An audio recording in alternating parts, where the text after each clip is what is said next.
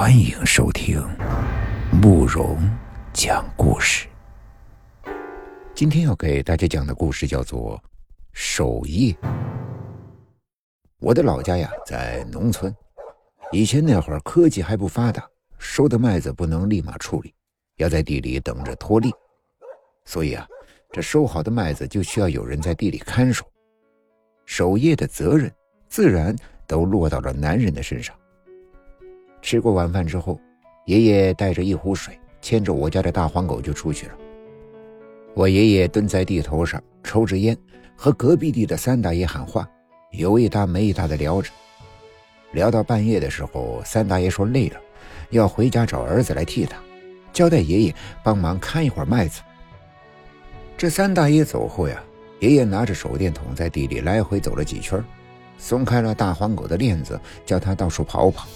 然后靠在麦秸上，无聊地抽着烟。突然，听见大黄狗一阵乱叫，爷爷慌忙起身，拿起手电筒朝黄狗叫唤的方向照去。横着扫了一圈之后，什么也没发现。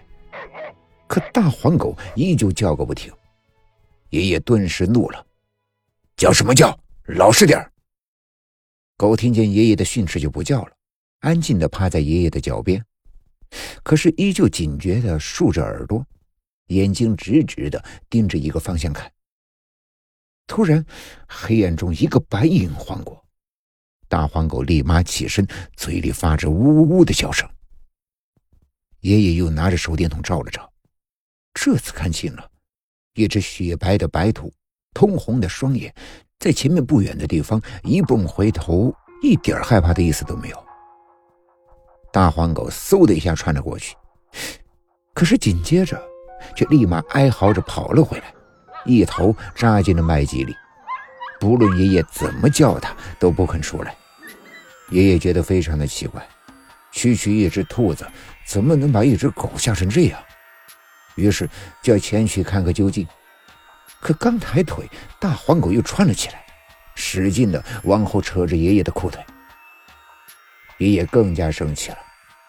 你个孬种，一个兔子就吓成这样，现在又要干嘛？这时，三大爷的儿子海子来了，远远的在地头喊：“叔，怎么了？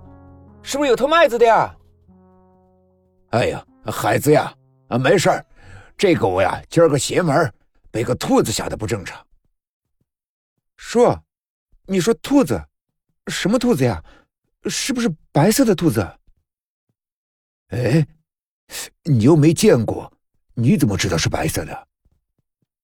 哎，这事说了邪门了。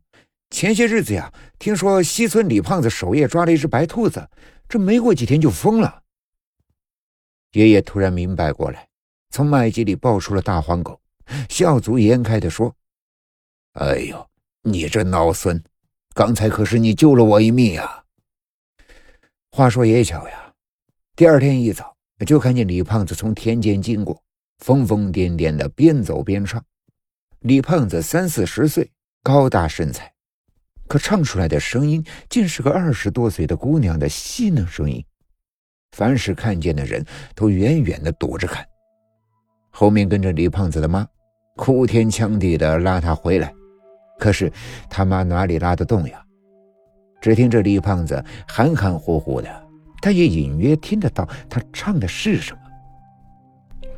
李胖子是一会儿哭一会儿笑，疯疯傻傻的走远了。可胖子的妈呀，已经是累得不行，瘫软在地上，哭的力气都没有了。爷爷扶起胖子的妈，问他情况。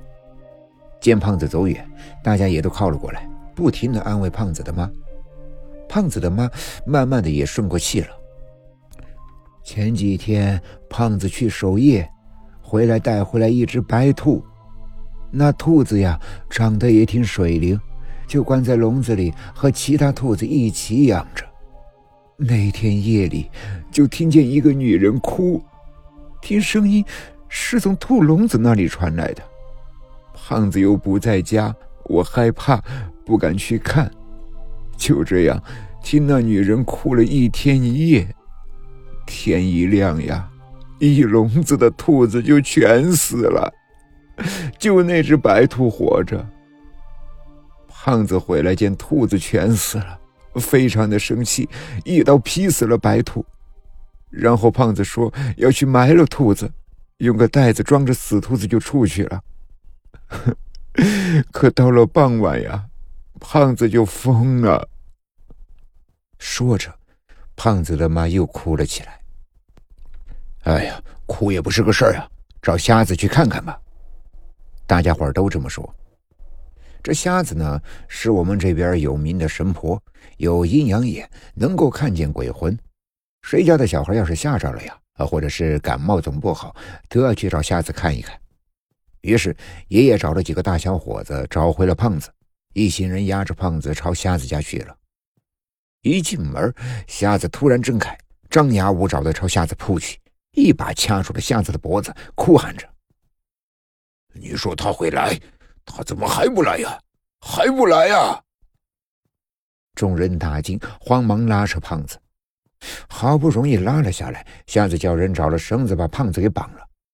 瞎子松了口气，吩咐人帮忙上了香，摸索着坐下。翠翠呀，我知道你死的冤，但你也不能害人呐。说吧，想要什么，我都给你。